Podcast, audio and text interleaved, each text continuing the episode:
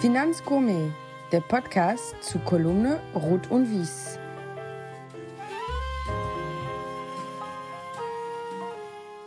Liebe Podcast-Freunde, es ist wieder soweit. Heute das erste Mal nicht über eine Internetplattform, sondern live aus Hamburg. Riebe Caro Zalkas. Herzlich willkommen. Ich finde es ganz toll, dass wir das gemeinsam hier im Studio machen können. Vielen Dank für die Einladung. Ja, ich kann nur sagen, wir fangen jetzt, wir gehen direkt in Medias Res, wir geben Vollgas. Welchen Wein hast du mitgebracht? Wir müssen reden. Also, ich habe dir heute in weiser Voraussicht, dass wir jetzt dunklere Tage haben werden, einen Rotwein mitgebracht, und zwar The Legends. Das ist ein 2021er, das ist ein Österreicher. Mhm.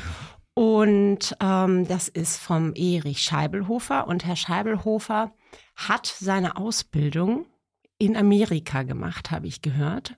Und dann habe ich zu meinem Weinhändler des Vertrauens gesagt, mehr möchte ich gar nicht erfahren, weil Amerika verbinde ich jetzt nicht mit guten und leckeren Weinen.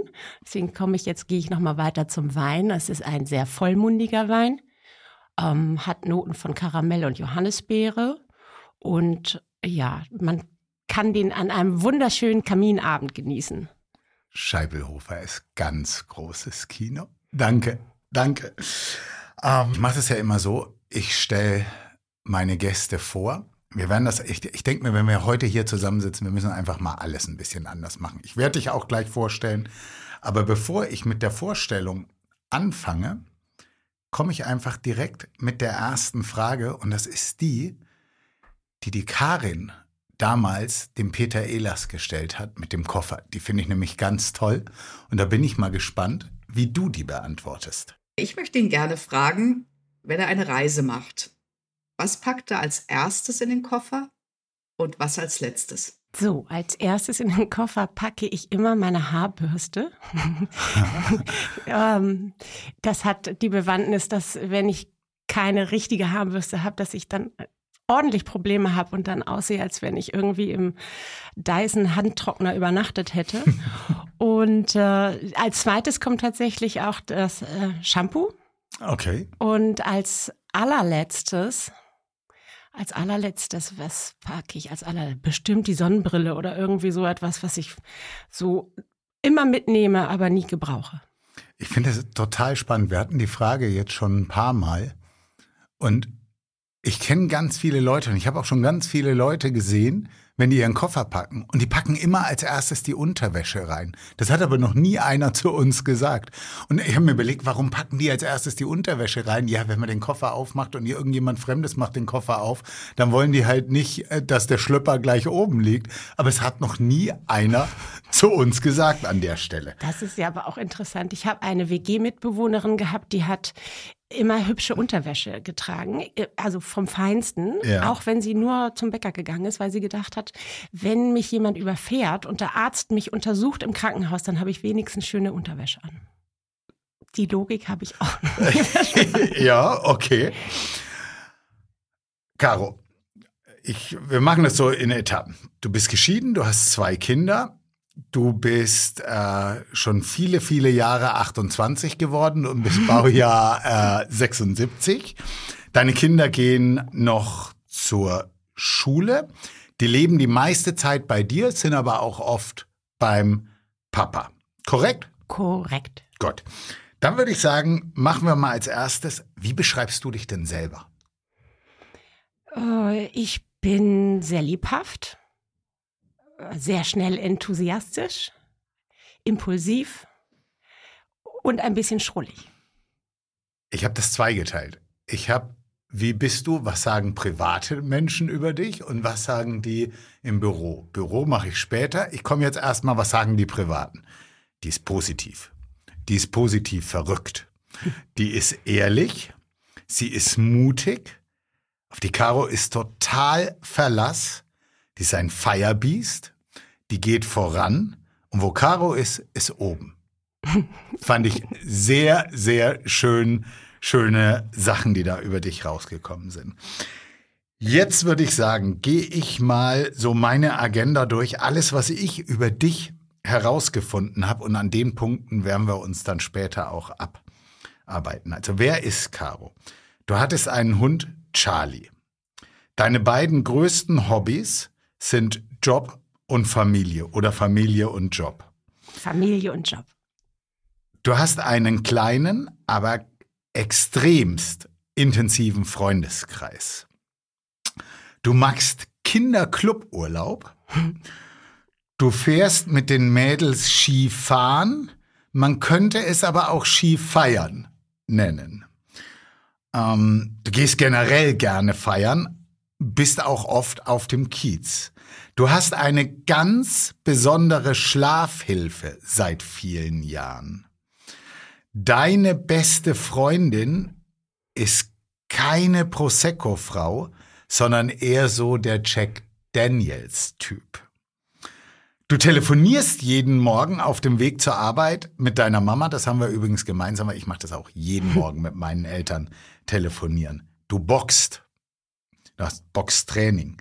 Dann, du betreibst seit über zehn Jahren einen täglich erscheinenden eigenen Podcast, die Sprachbuletten. Du hast einen Pelleten und du selber bist eher so der GT-Typ. Du hast einen Koch, mit dem du ganz viel Zeit verbracht hast, an die Jugendfeuerwehr verloren. Du magst es auf deinem E-Bike zu fahren und es gibt definitiv einen Mann, der dich regelmäßig zum Schwitzen bringt. Habe ich was vergessen? Also in a nutshell, das kann man machen. Okay, dann würde ich sagen, lass uns mal als allererstes den Punkt nehmen, die Schlafhilfe. Also ich habe mir sagen lassen, auf deinem Nachtkästchen liegt seit vielen, vielen Jahren ein Steuerfachbuch, in dem du auch immer wieder mal eins, zwei Seiten liest, aber mehr wird's nicht. Mhm. Korrekt? Korrekt. Das ist ein Buch von Hans-Walter Borjans. Okay. Und äh, der Inhalt muss unfassbar interessant sein. Deswegen habe ich mir das ja auch gekauft. Aber wirklich, ich lese zwei Seiten und dann fallen mir die Augen zu. Also es gibt ja diesen Spruch, mir fällt alles zu, vor ja. allen Dingen die Augen. Und das ist dann, wenn ich Hans-Walter Borjans lese. Ja, richtig. Hast du eine Idee, wie viele Seiten der Wälzer hat und wie viele Jahre der noch hält? Also ich muss gestehen, ich bin auf Seite 23 und ich glaube, es sind 250 Seiten. Ich müsste lügen, ich weiß es nicht, aber es ist ein normal dickes Buch. Stellt sich auf jeden Fall die Frage, wie viele der Sachen in dem Buch überhaupt noch aktuell sind, so oft wie sich es das, das, das kann gut sein, aber dann weiß ich wenigstens, wenigstens, was früher möglich gewesen wäre, wenn ich es dann irgendwann mal lesen würde. Deine beste Freundin, ich habe gesagt, die ist der Jack Daniels-Typ und sie sagt über dich, du bist der GT-Typ. Ich könnte mir vorstellen, dass nicht jeder weiß, was ein GT-Typ ist. Magst du das noch aufklären? Gerne. GT steht für Gin Tonic. Und ähm, ich kann, also wenn ich Getränke, vor allen Dingen Jack mit Cola trinke, dann habe ich am nächsten Morgen so einen Helm. Und äh, deswegen bin ich, wenn wir feiern gehen, dann weiß schon ganz, eigentlich jeder weiß, dass ich bin, ich bin GT. Okay. Die anderen sind alle Jack. Und hast du einen Lieblings ähm, Gin Tonic oder Gin? Nein, tatsächlich nicht. Habe ich nicht. Ich bin auch nicht da so der äh, Feinschmecker oder sonst irgendetwas. Also die Mische muss stimmen, das ist das Wichtigste. Wir haben tatsächlich überlegt, weil ich einen ganz netten Barkeeper äh, aus Köln kenne, dass wir mit dem mal eine Gin Tonic Sondersendung machen über die ganzen Gins, die es mittlerweile von irgendwelchen Weingütern gibt. Da gibt's ja ganz viele spannende Sachen. Vielleicht ist da auch was für dich dabei. Also, dann würde ich sagen, hören wir an der Stelle mal äh, kurz mit dem Privaten auf, machen einen Spannungsbogen, weil da ganz viele Dinge sind, die wir mit Sicherheit äh, schön durchsprechen können. Gehen wir zum Beruflichen. Ähm, Du bist Geschäftsführerin bei Honestas. Ich würde sagen, lass uns doch mal damit anfangen, dass du als erstes mal deinen, deinen Werdegang vielleicht unserem Publikum mal erzählst, dass die eine Idee haben, wer ist die Caro eigentlich? Der Werdegang, der ist sehr bunt, so wie mein ganzes Leben. Ich ähm, habe das Glück gehabt, Abitur machen zu dürfen. Das lag aber nur daran, weil mein Vater ist ein alt, so ein Hautdegenkaufmann. Mhm. Und der hätte es am liebsten gehabt, dass ich meinen Abschluss mache und eine kaufmännische Ausbildung. Nun gab es aber im Umkreis, da wo wir aufgewachsen sind, wirklich nur zwei Gymnasien. Ja. Und ähm, so habe ich mein Abitur gemacht, wollte so gern studieren, aber es kam nur eine Ausbildung äh, in Frage, so dass ähm, ich die dann auch absolviert habe. Aber ich habe dann ein duales, eine duale Ausbildung gemacht, die ähm, in der Schifffahrt stattfand und als Frau damals in der Schifffahrt, da, also das höchste der Gefühle war irgendwie Kaffee kochen, kopieren und Apfelstücke schneiden. Ja. Also ganz großes Kino, vor allen Dingen für jemanden, der irgendwie nach vorne will. Und dann habe ich, äh, ja, da war schon klar für mich, ich und Zahlen, das gehört zusammen. Erst habe ich mich in der Buchhaltung festgekrallt, dann irgendwie im Controlling, dann in der EDV und dann habe ich irgendwann angefangen, Aktien zu kaufen. Das, Oh. äh, ja, damals ja mit per Zeitung mit den Kursen von vor, vor, vorgestern so gefühlt. Und dann Weißt du noch, was die erste war? Deine erste Aktie, die du gekauft äh, hast? Ja, ich weiß, welches nicht war, weil ich bin dann zur Bank gegangen, habe gesagt, die Aktie möchte ich haben. Und dann haben sie mir erstmal erklärt, dass man die nur in Asien äh, handeln kann und dass die Bank gar keinen Zugang dazu Ah, hat okay. und dass die Kaufkosten höher liegen als die 50 Mark, die ich investieren wollte. Okay. Genau. Ja, dann ging es weiter. Dann habe ich gedacht, okay, äh, boah, das kann ich mit den Aktien, das ist total mein Ding. Ich gehe jetzt in eine Bank und habe mich bei der Bärenberg Bank beworben. Mhm. Und dann haben die, habe ich erzählt, dass ich VBA-Programmierung mache und Excel und Zahlen und On Fire. Und ich hatte mich als Assistenz ähm, im Private Banking beworben und dann haben die gesagt, nee, also sie schreiben hier Briefe und sie telefonieren mit den Kunden und so mit Zahlen und Handel und so haben sie gar nicht so viel zu tun. Und dann habe ich gesagt, okay, vielen Dank, das haben wir irgendwie anders vorgestellt. Ähm, und dann hat der Personaler gesagt, aber wir haben hier eine Stelle für Sie. Und dann kam mein damaliger Chef, der Jürgen Reke, und hatte mir erzählt, ja, Sie müssten dann aber auch noch eine Ausbildung machen als Certified Financial Planner. Und ähm, da ist ganz viel mit Zahlen und dann äh, schreiben Sie Finanzpläne. Und ich habe gedacht, ich weiß überhaupt nicht, was ein Certified Financial Planner ist, aber noch mal was zu studieren und am Wochenende. Und das fand ich großartig. Und endlich hatte ich den Fuß in einer Bank und dann hat er mir erzählt, weil sie damals die Ausbildung bezahlt haben, dass ich dann nur so und so viel Geld bekommen würde. Und ich habe gedacht, im Himmel ist Jahrmarkt. Das war für mich, ich kam aus der Schifffahrt und da hat mir jemand ein Gehalt angeboten, was für meine Verhältnisse oh, wow war. Und ich weiß noch, ich saß im Bus zur WG und hab so gefeiert. Ich hatte keine Ahnung, welchen Deal ich da eingegangen bin, aber es hörte sich alles großartig an. Und irgendwann, so jetzt machen wir einen kleinen Zeit, also Zeitcut mit Z, ähm, habe ich dann Herrn Kirchner kennengelernt, also den Stefan. Und Stefan und ich haben dann irgendwann gesagt, okay, wir gehören nicht mehr in eine Bank. Das, was wir machen, wollen wir so machen, dass wir uns morgens im Spiegel angucken können, uns auf die Schulter klopfen können und sagen, yes, alles richtig gemacht und zwar im Kundensinne. Das war dann kurz vor der Finanzmarktkrise. Ne? Ja, und, aber man muss dazu sagen, wir haben vier Jahre lang geplant. Also immer wieder an die Klippe rangerobbt für die Okay. Selbstständigkeit. Ja, Selbstverständlichkeit war es nämlich nicht.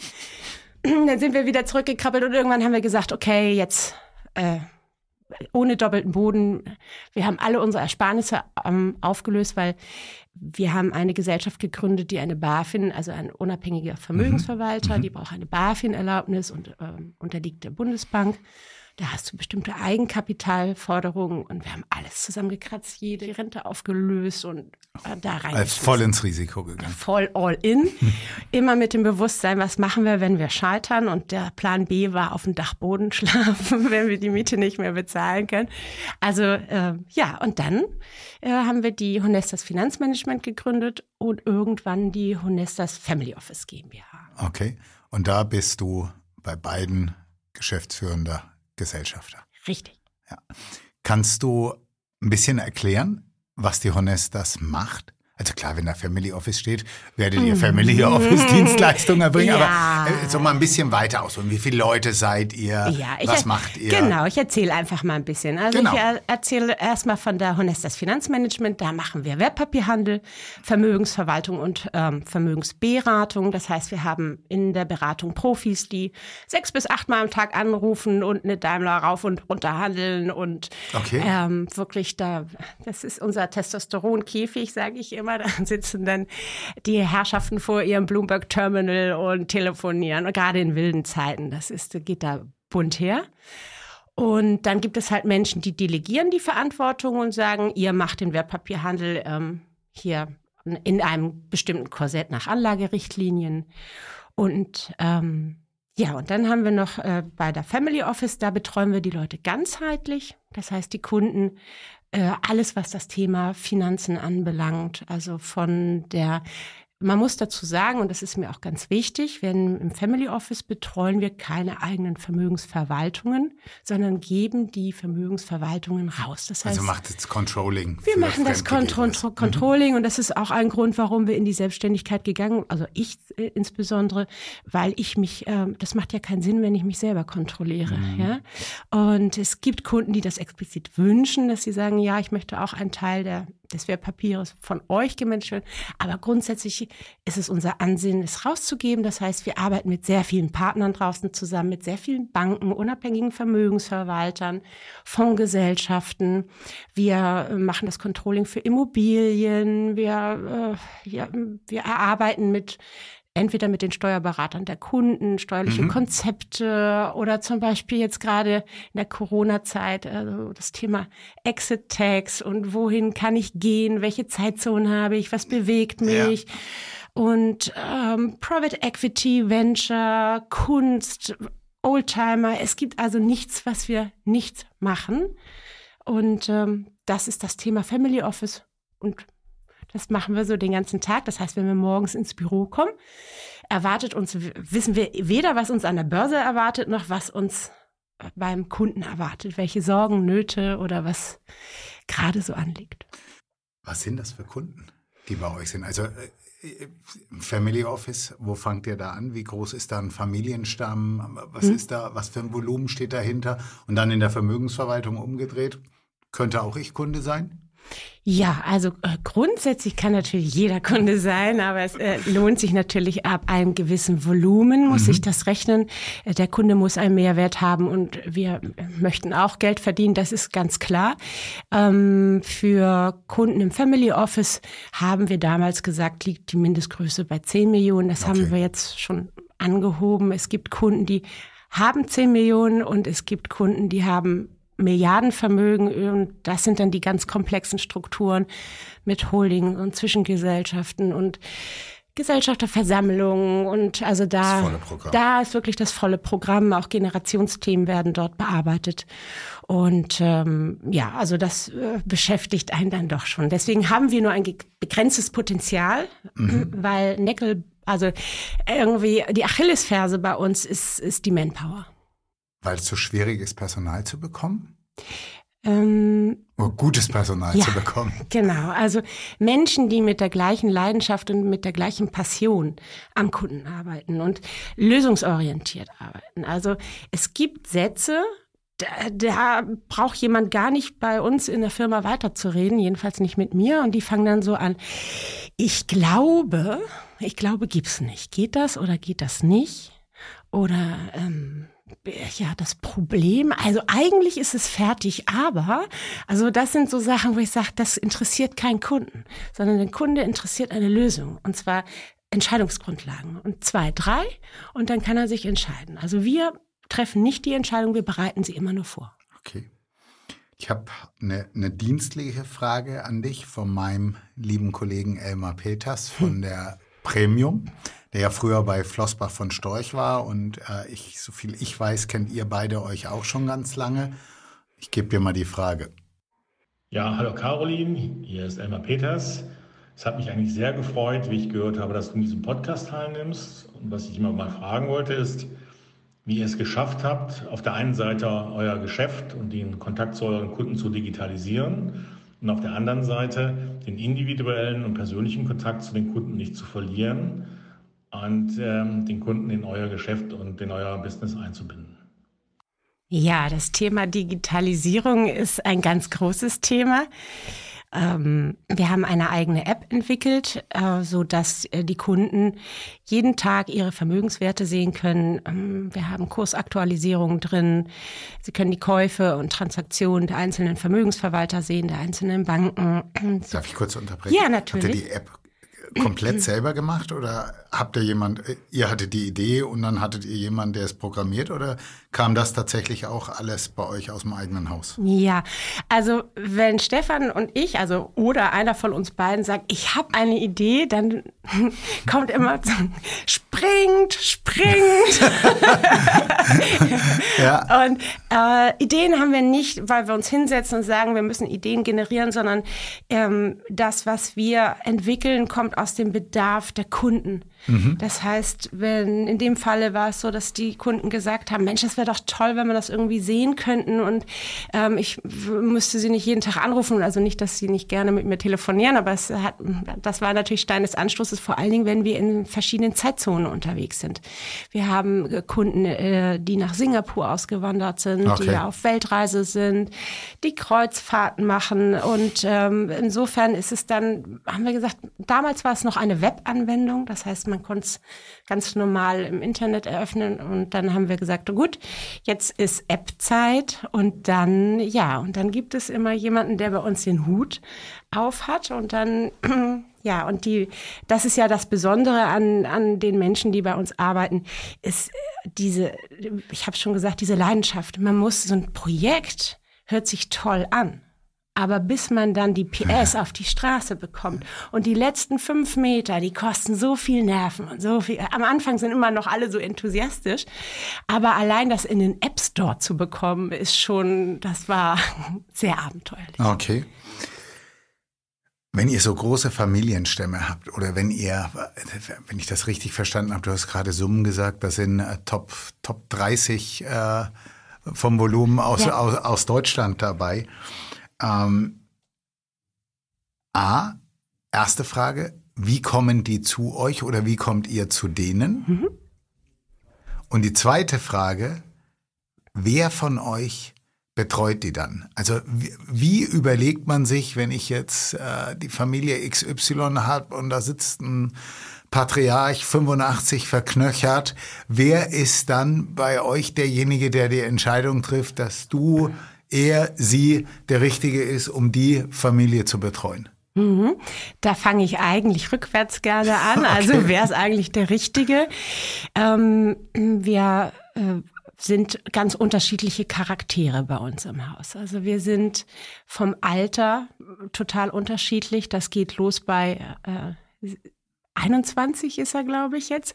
Und dann die äh, älteste Dame bei uns, äh, die immer mit dem Ruhestand droht, aber nie in Ruhestand geht, ist 63. Also ähm, und äh, ja, und dann findet sich das tatsächlich. Also der Kunde sucht sich den Berater aus. Und ähm, Stefan, der ist eher so der Unternehmertyp und ich bin eher so für Menschen, ähm, der Typ.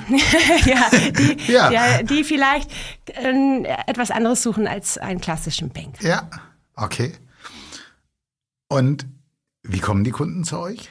Auch Weiterempfehlung. Also wir leben nur von Weiterempfehlung. Ihr habt keinen Akquisiteur oder? Gar nicht. Äh, könnten wir uns wahrscheinlich auch gar nicht leisten. Aber äh, nein, das ist tatsächlich so, dass äh, eine Familie, die zufrieden ist, sagt dann, Mensch, ich habe hier noch Familie. Hm. Ich kenne einen anderen Milliardär.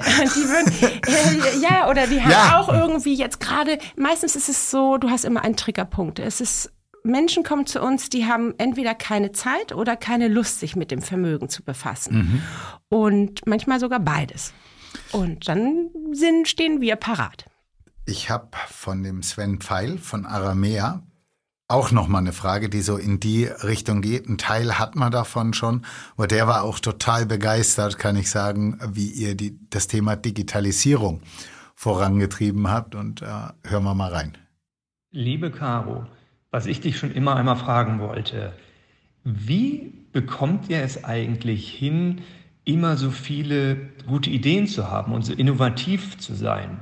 Das bezieht sich einmal auf Anlagekonzepte, ähm, wo ihr immer unheimlich spannende Dinge präsentiert, aber auch beispielsweise in der äh, Weiterentwicklung oder die App, ähm, die ihr ähm, aus dem Boden gestampft habt. Ähm, Gerade ja in einer Branche, wo, wo uns Zahlenmenschen ja immer nachgesagt wird, wir können nur mit der linken Gehirnhälfte denken, ist es natürlich faszinierend zu sehen, wie ähm, kreativ ihr ähm, seid und geblieben seid, trotz eures äh, Wachstums, zu dem ich euch sehr äh, beglückwünsche. Ja, da würde es mich mal brennend interessieren, wie ihr diesen ähm, Spagat immer hinbekommt. Ja, wo du das jetzt gerade von Svenny vorgespielt hast, fällt mir gerade ein, dass ich dem armen Elmar noch gar nicht richtig geantwortet habe. Also ähm, wir sind nicht nur digital unterwegs, sondern wir legen sehr viel Wert auf den persönlichen Kontakt. Ich glaube auch, dass das in Zukunft eine, eine große und wesentliche Rolle spielt, mhm. weil die Unsicherheit nimmt weiter zu. Was passiert mit der Welt? Was passiert mit meinem Kapital? Ist das alles gut aufgehoben? Und es ist als was anderes, wenn ich jemanden in die Augen schaue und mit ihm die Zahlen bespreche, als wenn ich sage, du guck doch einfach mal in deine App. Ja, das ist ein, mm, die App ist was Begleitendes. Ja, und da kann ich mich selber informieren.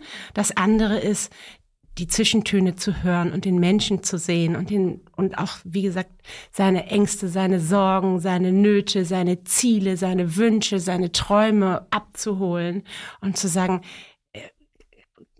Kapital kann Spaß machen, Vermögensanlage kann auch Spaß machen. Es bringt so viel Freude und die Leute mit abzuholen auf der Reise. Das mündet jetzt in die Frage von Svenny. Wie schaffen wir das, diese Anlagekonzepte abseits vom Mainstream zu machen? Weil wir zuhören, das sagt ja auch jede Privatbank, wir können zuhören und so. Und wo dann guckst du so in dieses Portfolio, was wir dann halt im Beauty Contest haben und sagen, ich weiß ja nicht, wo, an welcher Stelle du nicht, also du überhaupt zugehört hast.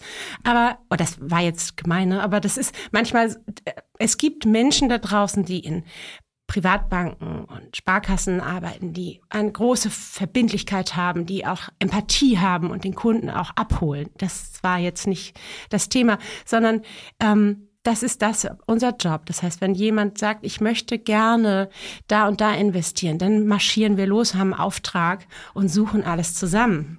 Also ich erzähle immer gerne von, von einem Kunden, der gesagt hat, äh, Caro, finde mir das Google von morgen.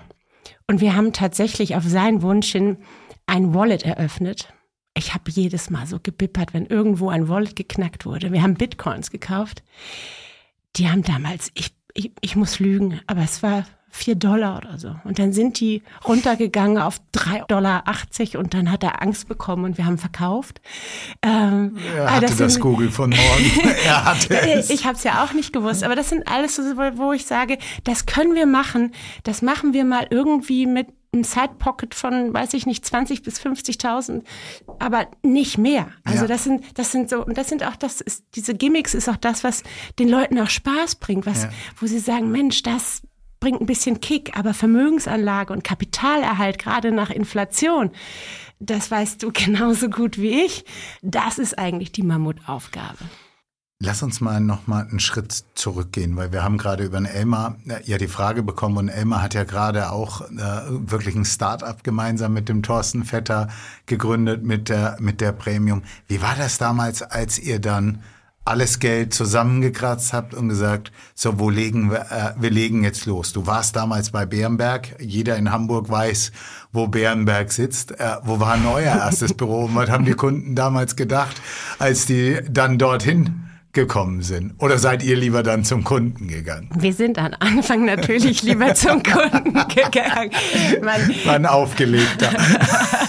also das sind ja ähm, jeder, der einen Schritt äh, oder einen beruflichen Wechsel wagt und in diesem Segment tätig ist, weiß, darf die Loyalität der Kunden ist das, wovon man lebt und die dann mit einem wechseln. Und ja, unser erstes Büro war ein Bügelbrett tatsächlich. Ähm, wir hatten ja nichts.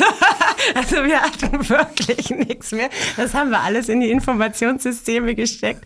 Und ähm, das Einzige, was ich zusammengekauft habe bei eBay, war das Besprechungszimmer. Und es war unterm Dach in der roten Baumchaussee und das Büro Oh, wollte immerhin. keiner haben. Aber immerhin. Aber die Adresse hörte sich total toll an.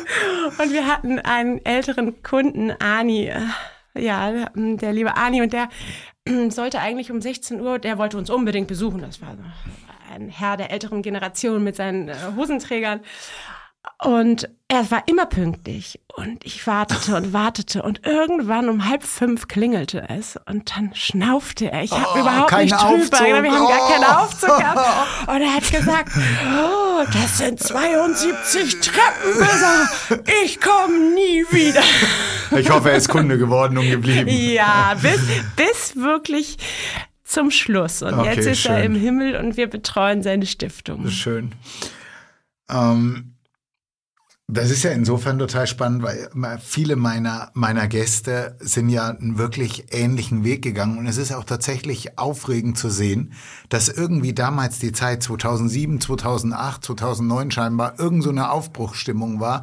Die Karin hatte das erzählt, die hat sich damals selbstständig gemacht. Und irgendwie das gleicht sich immer. Also man guckt heute in die Büros und dann schaut man, wie die angefangen haben. Da gab's die Apfelkiste, jetzt gab's das, jetzt gab's das. Bügelbrett. Aber das ist doch schön, wenn man dann eben, ich meine, äh, die, die bei mir sitzen, sind im Zweifel die, die es geschafft haben. Da sind auch viele auf der, auf der Strecke geblieben. Von da wirklich, äh, wirklich auch Glückwunsch an der Stelle. Wie viele Leute wart ihr damals?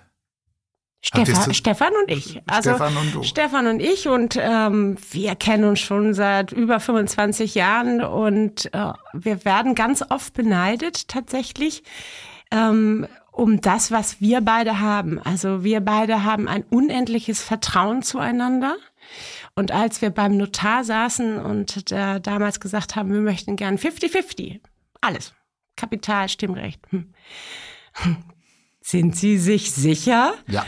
Ja, absolut. Und bis heute finden wir selbst, wir sind ganz oft unterschiedlicher Meinung. Wir sind völlig unterschiedlich. Es gibt auch Krach. Oh, und wie? Also das ist wirklich das. Ja, das ist schön, wenn man dann aber wieder die Kurve kriegt und äh, kratzt und nicht nachtragend ist, weil Ja. sonst leidet ja alles drunter. Das ist auch eine Frage, ob man streiten kann. Viele Menschen scheuen den der Tat. Konflikt oder In auch eine Tat. andere Meinung. Und es, äh, es wird ja nicht persönlich, sondern wir reden um die Sache an sich und jeder hat eine andere Meinung. Und aus A und B Meinung wird dann eine C Meinung und es ist das, was wahrscheinlich genau das Richtige war. Und man kann Fürs aber- Unternehmen. Fürs Ja, Unternehmen, und ja. das sollte immer im Mittelpunkt stehen. Genau. Und für, ähm, für, zum Wohle der Kunden, für unsere Kollegen und Kolleginnen, dass wir da die richtigen Entscheidungen treffen, weil die vertrauen ja auf uns. Und ich glaube, die vertrauen auch, dass wir Sachen auch mal wieder zurückstellen und einfach einen anderen Blickwinkel auf die Dinge haben. Wo findet ihr Personal? Ganz schwierig. Ähm, also, also das letzte, also die, das letzte, es hört sich auch an, aber Die letzte. die letzte, die habe ich tatsächlich. Ich habe mein Boxtrainer hat dann gesagt, Mann, hast du eine Wuthorte im Bauch? Und dann habe ich gesagt, das kann doch nicht sein. Sag ich, ich brauche jemanden, der mitdenken kann, der ähm, enthusiastisch ist, der der im Sinne des Kunden handelt und irgendwas äh, bewegen und erreichen möchte. Es kann doch nicht sein, dass alle so satt sind da draußen. Ja. Und dann hat er mir äh, erzählt, dass er jemanden kennt, äh, die gerade einen Job wechselt. Und dann sage ich, was macht die denn so beruflich? Ja, die arbeitet in der Patisserie. Ah, sage ich, in der Patisserie, wie passend das. Hm. naja, auf jeden Fall. Fast das Gleiche, fast das Gleiche. Fast das Gleiche. Und ich muss dazu sagen, also sie kam, sah und siegte. Und äh, das äh, macht sie heute noch und ist ein großer Schatz. Das ist ja insofern spannend, weil das sagte ja auch Stefan Volkmann äh, in der Sendung, dass äh, oft die besten Leu Lebensläufe diejenigen sind, die man eigentlich aussortieren würde, sondern wenn man sich eben, wenn man über den Buchdeckel hinauskommt und ins Buch mal reinliest, dass man dann eher das findet, was man wirklich, wirklich braucht und sucht. Von da. Ja. Wie ist denn das Outfit bei euch im Büro? Ist das äh, so klassisch äh, hier Binnenalster, dunkelblauer Anzug und volles Programm oder Wie geht ihr damit um? Hm, das Thema Kleidung ist äh, tatsächlich etwas, was, was äh, Stefan und ich uns von Anfang an total genossen haben. In der Bank, wo wir vorher gearbeitet haben, musstest du, wenn du den Platz verlassen hattest, dein Blazer überziehen. Ich äh, wurde mal nach oben zitiert, weil mein Rock ein Zentimeter über dem Knie war. Das war nicht angesagt. Und deswegen finden wir es schön, frei zu arbeiten. Aber natürlich kleiden wir uns angemessen dem Kunden gegenüber. Wenn ich zu also wenn Kunden, du zum Kunden gehst. Wenn ich zum Kunden gehe oder er zu mir kommt und ich äh, weiß, das ist zum Beispiel ein Fußballer oder ein kreativer Kopf, ein Sänger, dann komme ich da nicht im Pinguinanzug, wie ich dann mhm. Caro, den Pinguinanzug kannst du zu Hause lassen. Ja, mhm. okay. Und äh, auf der anderen Seite, wenn wir Events haben oder wenn wir irgendwo zu einer Gesellschafterversammlung mit eingeladen werden, da würde ich dann halt nicht in meinem lockeren Outfit kommen. Okay. Das heißt, im Büro darf man auch mal einen Hoodie anziehen, wenn man keinen Kundentermin hat. Da gibt es eine lustige Geschichte dazu. Meine Mutter hat mich irgendwann mal im Büro besucht und hat sich alles angeguckt und hat gesagt, ich finde das ja so toll, dass ihr alle so rumlaufen, wie ihr so in der Freizeit auch rumlauft. Aber der eine, der hatte ja noch sein Pyjama an. und dann habe ich so, wer? Na ja, der und der. Sag ich, das war ein Hoodie. Also meine Mutter, weil das grau war und auch noch eine graue Hose trug, hat, hat sie wirklich gedacht. Also das ist die ältere Generation. Man muss dazu sagen, mittlerweile ist sie 80 geworden.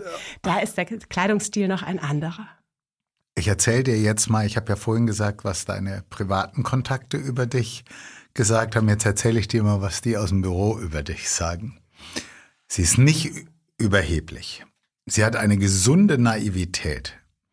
Sie hat eine interne, das finde ich ganz spannend, weil du hast gesagt, Schrulligkeit. Sie sagen, sie hat eine interne Schrulligkeit. Überhaupt keine Idee, was das bedeutet. Externe und interne Schrulligkeit. Also das musst du mir auf jeden Fall gleich erklären. Dann so Sätze, die von dir kommen. Was andere können, können wir auch, aber besser. Und du hast einen absoluten Willen zur Qualität und zur Perfektion. Aber du vergisst das bei dir selber manchmal auch. Und dazu, jetzt muss ich ein bisschen ausholen, ich bereite ja so einen Podcast immer vor. Ich mache mir Gedanken, worüber ich spreche und ich mache das ganz gerne mit meiner großen Tochter. Und ähm, wir sind das eben eben durchgegangen und dann hatte ich einen Punkt. Dann hat sie gesagt, nee, Papa, das machen wir anders die Frage, die darf ich stellen, weil damit gängelst du mich auch immer und dementsprechend ist heute meine große Tochter das erste Mal Gast hier in diesem Podcast und die stellt dir jetzt eine Frage. Hey Caro, mein Papa hat mir erzählt, dass du heute bei ihm im Podcast bist und dass wir beide etwas gemeinsam haben. Du trägst genauso wie ich öfters mal zwei unterschiedliche Socken. Machst du das aus Mode, Vergesslichkeit, ist es dir wie in meinem Fall einfach total egal oder hängen bei dir die Spiegel zu hoch? oh, ich werde wahnsinnig. Ich gehe ich geh mit der essen. Wir sitzen im Auto, ich gucke runter, äh, grün und was. Und ich denke mir immer, das kann. Ich, meine, ich bin wirklich kein Spießer, aber da denke ich mir immer, hallo, bitte, oh. deine Antwort? Ja, meine Antwort. Also, so ein Herzchen. Ja, ich, also ich fühle mit ihr. Ja, mir ist mir einfach egal. Also mir ist das egal. Also genauso. Total genauso. Und ähm, mein Spiegel hängt nicht zu hoch. Ich wirklich, es ist morgens, ich weiß nicht, wie es bei euch ist, aber egal wie früh ich aufstehe, ähm, die Zeit ist immer zu knapp. Immer. Ja, bei ich Luca auf jeden Fall. bei Luca auf jeden Fall. Also die wird 18, ich schmiere immer noch die Pausenbrote, weil ansonsten würde so ohne Pausenbrote in die, die Schule, Schule, gehen. gehen. Ja. Genau. Und dann ist es auch so, äh, gerade in der dunklen Jahreszeit, dann greift man einfach irgendwie in das Fach und dann sieht man, oh Gott, die eine war eigentlich grau und die andere irgendwie blau. Es war völlig egal.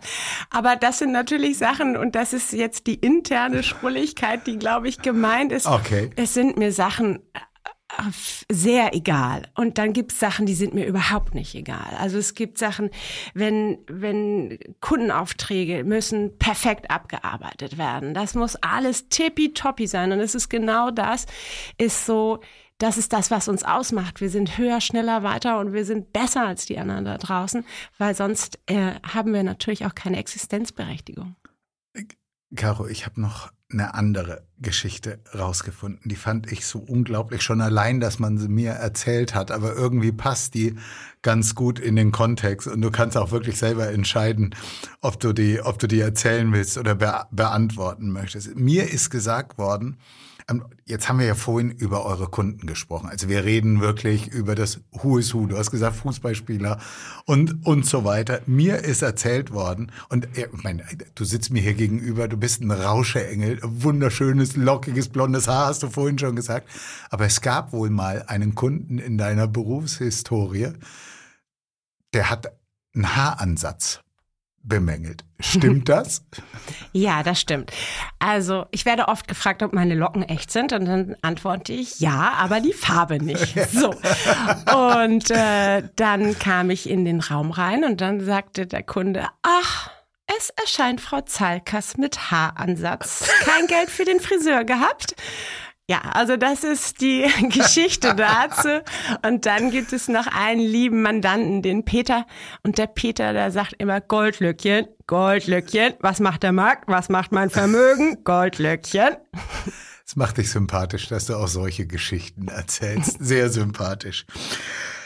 Caro, ganz ehrlich, das habe ich noch nie gemacht, aber ich habe noch so viel Stoff wir sind hier schon richtig weit in der Zeit fortgeschritten. Wir machen jetzt hier einen Cut und machen später einen zweiten Teil, weil ich habe hier noch so viele schöne Geschichten. Und dann machen wir hier jetzt einfach mal, ähm, wir kommen mit dem Podcast nicht im Zwei-Wochen-Rhythmus, sondern hier kommen wir im Wochenrhythmus. Dann haben die Leute auch was, worauf sie sich nächste Woche freuen können. Äh, was meinst du? Hast du noch Zeit? Ich habe Zeit, bin einverstanden und freue mich drauf. Ja, machen wir das so.